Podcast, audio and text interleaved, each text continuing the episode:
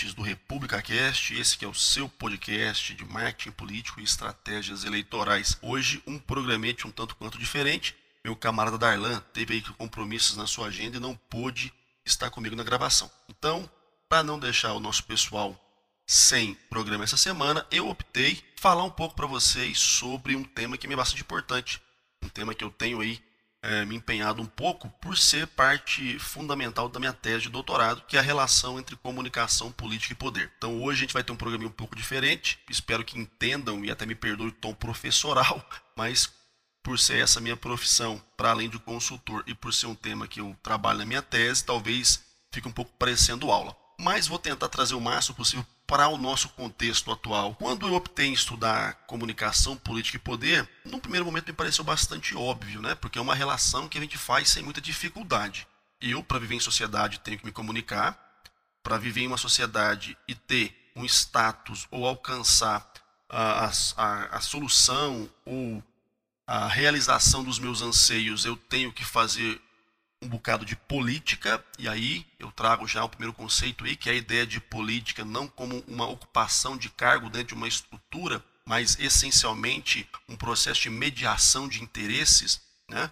uma, uma, uma atuação onde alguém ou algum grupo media através de diálogo, através da comunicação, essas demandas que às vezes são conflitantes e às vezes quando não são conflitantes têm prevalências, portanto, eu falo da política nesse contexto, a política enquanto uma ação coletiva para mediar conflitos e para otimizar e possibilitar a convivência pacífica em sociedade. Nem sempre ela é tão pacífica assim, mas para ser política, ela tem que abrir mão da guerra e da belicosidade. Né? Então a política é uma disputa de interesses, mas que evita a violência, uma forma de evitar a violência nessas imposições de uns para com os outros. Para que a gente consiga entrar nesse processo de equalização, a gente tem que saber se comunicar. Então a comunicação é um elemento fundante da sociedade do processo político. Portanto, e vocês que nos acompanham já há mais tempo perceberam em outros programas,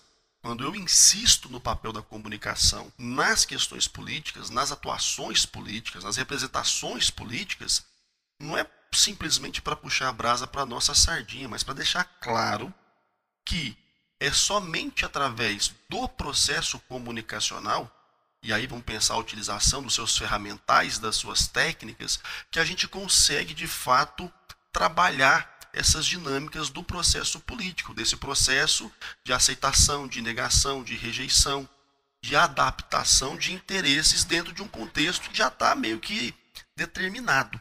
Né?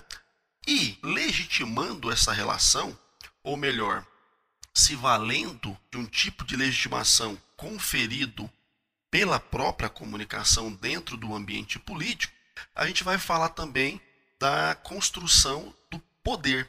E aí um poder que eu trago uh, uh, dos autores que eu sigo numa perspectiva que não se prende à ideia de força física, tá? Não é aquela lógica do poder enquanto uma capacidade de infligir é, é, no outro o seu desejo simplesmente pela coerção e pela violência. E por que, que eu gosto de não usar essa perspectiva? Porque, na verdade, quando você precisa o tempo todo trabalhar a sua legitimidade enquanto elemento de poder dentro de um contexto a partir da violência e da agressividade, chega um ponto que você não vai ter mais contra quem exercer isso, né? Porque você vai acabar tendo que, em alguns casos, chegar ao extremo de tirar a vida do seu oponente. Se todo mundo decidir não te obedecer, você vai tirar a vida de todo mundo e aí você vai governar quem? Ou ainda que não seja um ato de governo, você vai se valer do, da cooperação de quem para o alcance dos seus objetivos. Então, para mim, a ideia de poder ela está muito mais centrada uh, na, no que Foucault fala, né? Que o, o poder ele está em ação, o poder ele não está concentrado em alguém ou algum cargo, mas principalmente em questões sociais e políticas, ele está nessa ação, nessa interação entre partes, entre uma parte que é percebida como de mais poder em relação a uma outra parte que é entendida como de menos poder. Então eu gosto dessa perspectiva do Foucault, porque ele traz que o poder não se dá, não se cede, não se empresta, ele se exerce, porque se ele é uma ação, você tem que exercer essa ação. tem que participar dessa ação de poder. Na perspectiva ainda, pensando aqui em alguns autores, tem uma obra do Norberto Bobbio, o Mateus Pasquino, que ele fala que num significado geral, o poder ele designa a capacidade de você agir e produzir efeitos no outro. E esses efeitos que você vai agir e produzir no outro não necessariamente passam pela coerção, mas muitas vezes passa pelo convencimento, passa pela possibilidade de ostentar um significado que te legitima no exercício daquela atuação. Então, assim, parece um pouco complexo, mas se a gente for analisar no nosso cenário, é, não é tão complexo assim. Falta apenas, às vezes, a gente parar para refletir que o poder não está no cargo, o poder não está na ferramenta, mas o poder está no exercício da relação. Bom, um exemplo que eu gosto. Nós temos hoje no Brasil Jair Bolsonaro enquanto presidente da República. Por que é que ele é presidente da República? Ah, não, porque ele passou por um processo eletivo, porque ele foi votado. Ok, a gente tem, devido à nossa Constituição, que é um documento que normatiza a nossa sociedade brasileira, esse rito para a escolha do presidente do país. Porém, isso só tem sentido enquanto a gente significa e confere validade nesse documento e nesse processo. A partir do momento que a gente achar, não, esse processo ele está ilegítimo, ele não vale, eu posso não mais reconhecer o presidente Jair Bolsonaro como o meu presidente e a partir daí muito provavelmente eu não vá mais me submeter às normativas e ordens dele. Quer ver um exemplo que está acontecendo atualmente também? Venezuela. Se a gente for pensar na, no parâmetro legal dentro do documento que legitima a conduta dos venezuelanos, que é a Constituição do país, Nicolás Maduro é presidente. Porém, a gente sabe, aí eu estou agora sem juízo de valor, tá, pessoal? Mas a despeito do, da postura ditatorial dele e tal, falando legalmente, se for pensar só na parametrização do documento, Maduro é presidente. A gente está vivendo agora uma situação de Juan Guaidó se declarou presidente e outras nações decidiram ignorar o documento que legitima o Maduro enquanto presidente por ter passado pelos ritos que eram preconizados lá, estão apoiando o Guaidó. Ou seja, eles deixaram de significar o processo como válido. Então não importa se você está amparado num código, numa lei. Essa lei, como o próprio poder, só tem significado, ele só tem de fato capacidade de, de atuar, vamos dizer assim, na atitude dos outros, enquanto isso é legitimado pelos outros. Então, se eu não considero que você tem mais poder que eu, você não é capaz de exercer o seu poder contra mim. Ah, professor, mas se eu for mais forte que você, eu posso te baixar a porrada. Não, ok, você pode me baixar a porrada, eu posso me defender, porque aí eu não te legitimo quanto no direito de me baixar a porrada. E a gente pode voltar lá no Weber, né, no Max Weber, quando ele falava que a, a, a maior prerrogativa do Estado é exercer o poder coercitivo. Né, eu posso me indispor com o Estado e sair na porrada com o Estado também. Posso até morrer por conta disso, mas posso. Se eu não legitimo a atuação do Estado ou a atuação da figura que teoricamente teria mais poder, eu posso me contrapor a essa figura. E aí há que se pagar um preço. Se eu vou morrer, se eu vou matar, são questões que de fato vão decorrer dessa relação de significante e significado.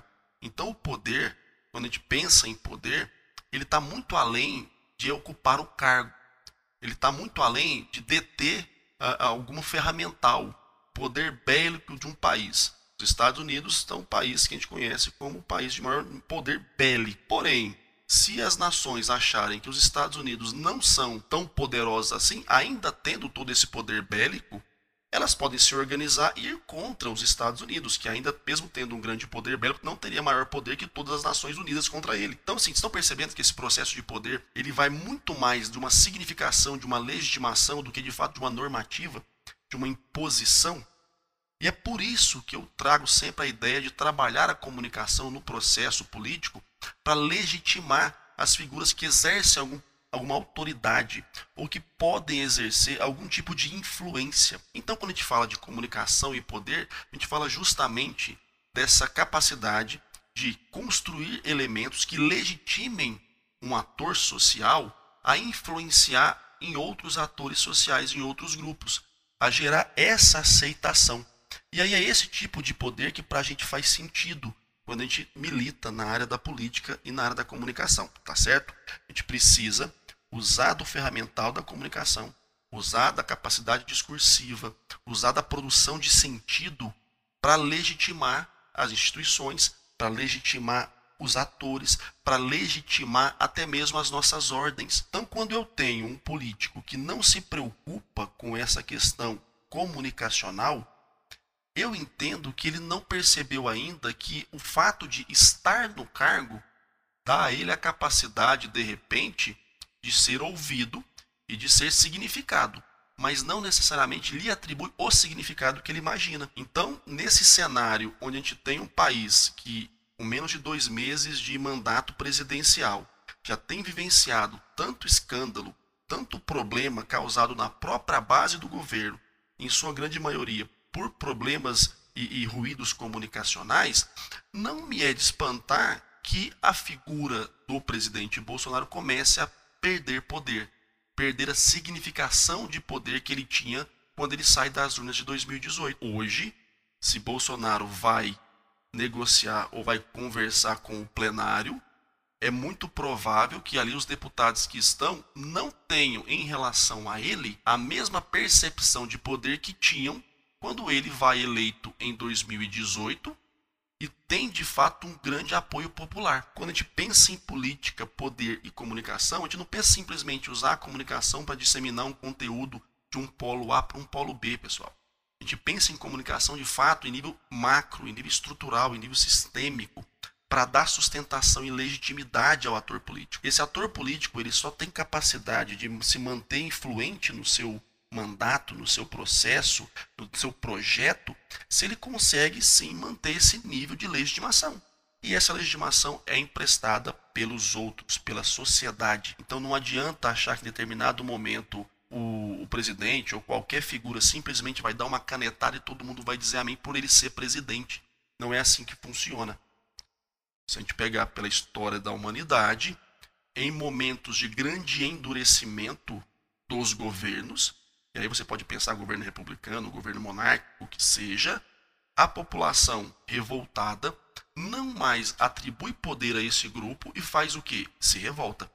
Nas revoltas, as coisas acontecem de maneira menos política e mais bárbara, mais brutal. Você abandona a negociação e parte de fato para o confronto. Né? É aquela lógica: você abandona a política, que é um elemento de mediação de conflito, e passa para a agressão e para a violência, que é o elemento de resolução de confronto. E quando a coisa chega nesse nível, a gente sabe muito bem que é matar ou morrer de fato. Mas vamos lá. Mantendo aqui a nossa linha de, de pensamento sobre comunicação, poder e política, a gente tem que entender que a utilização do ferramental disponível hoje para a comunicação alterou muito as percepções sociais, alterou muito, ah, vamos dizer assim, as capacidades de legitimação do poder exercido por atores e instituições. Antigamente, nós tínhamos um modo de comunicação social muito centralizado, onde de fato você tinha um polo que detinha a capacidade de disseminar uma ideologia, um conteúdo, e tinha menos possibilidade do polo receptor de se articular para impor uma outra agenda. Então você tinha bem menos possibilidade de negar aquela força de poder, porque até então só o que transparecia, o que reverberava, era aquela fonte de poder. Portanto, por isso que a gente já ouviu aí, quem é do século passado, quem estuda comunicação ou da área das sociais, deve ter ouvido várias vezes que a mídia é o quarto poder. Por quê? Porque além dos poderes normatizados no nosso pacto social, né, o executivo, o legislativo, o judiciário, Uh, o poder das redes de comunicação também se fazia presente porque induzia, incentivava e muitas vezes formava a, a noção de realidade que os grupos tinham.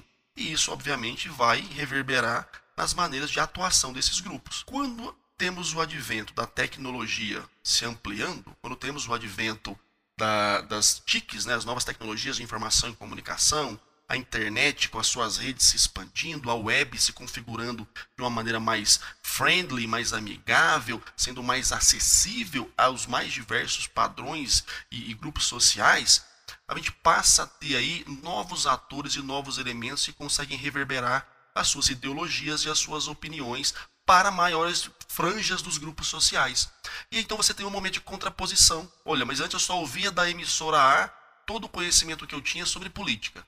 Bom, agora eu tenho outras emissoras que me dão outros recortes, agora eu tenho outros produtores independentes que me dão outros recortes, agora eu tenho os próprios atores políticos que têm os seus canais e me dão seus recortes, ou seja, agora eu tenho mais fontes de informação que vão participar de um, de um grande é, bolo de conteúdo que eu vou ter que digerir para entender o que, que de fato eu vou legitimar enquanto poder.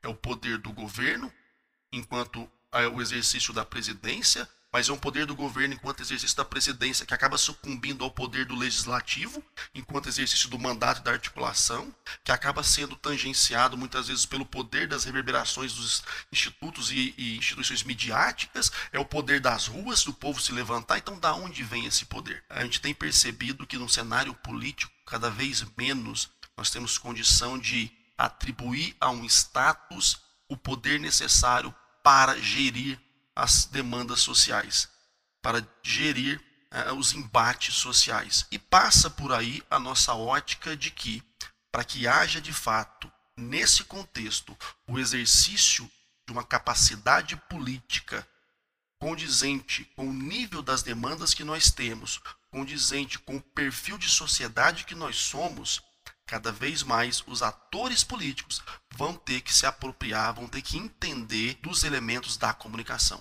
tanto do ferramental, que é o que a gente mais vê reverberar por aí, né? Época de eleição, o pessoal fica doido com a, internet vai eleger, não vai eleger, é o WhatsApp, é o Facebook, mas para além disso, com todo o simbolismo que carrega e é carregado pelo processo comunicacional. E aí, meu pessoal, é de fato buscar entendimento, buscar estudar conhecimento, entender teorias, entender autores, ver quais teorias são válidas, colocar à prova, porque é isso que vai fazer a diferença em relação a quem opera ferramental e a quem entende a concepção onde esse ferramental vai ser utilizado. Quem quer falar sobre política é obrigado, ou pelo menos deveria ser, a entender o potencial que a comunicação tem enquanto espaço para criar o poder. Eu gosto muito dessa ideia do Manuel Castells, né, que ele, ele, ele partiu dessa lógica de que é, comunicação é poder, para comunicação é o espaço onde o poder é gerado. A fala do ator político, a fala do presidente através do canal adequado, com a configuração alinhada, com o tom discursivo projetado, tem um poder de influência nos grupos sociais muito maior ou muito menor a depender da capacidade de organização desses elementos. Novos atores, novos personagens vão irromper no cenário político brasileiro a partir do momento que entenderem essa dinâmica. E aí, um ponto que eu gosto de frisar sempre: não adianta fazer Ctrl C, Ctrl V. O que funciona para Trump, obviamente, não funciona igualmente para Bolsonaro. O que funciona para Dória em 2016 não foi o mesmo que funcionou para Dória em 2018. O que funcionou em 2018 não vai ser o mesmo que funcionará em 2020 e muito menos 2022. Por quê, pessoal? Porque o processo ele é fluido, ele é constante, muda-se, mudam-se as ferramentas, mudam-se os níveis de entendimento sobre as ferramentas, mudam-se os humores das audiências e é nesse processo constante de transmutação que o poder ele vai sendo significado e ressignificado. Portanto, se você tem a pretensão de exercer o poder, seja o seu micropoder cotidiano, seja o macropoder com potencial de influenciar em decisões capazes de mudar direcionamento da sociedade, do seu bairro, da sua nação, você vai precisar se capacitar em relação ao entendimento do processo comunicacional, da força do discurso, da construção dos elementos icônicos que legitimam as figuras que exercem o poder. E isso não dá para impor.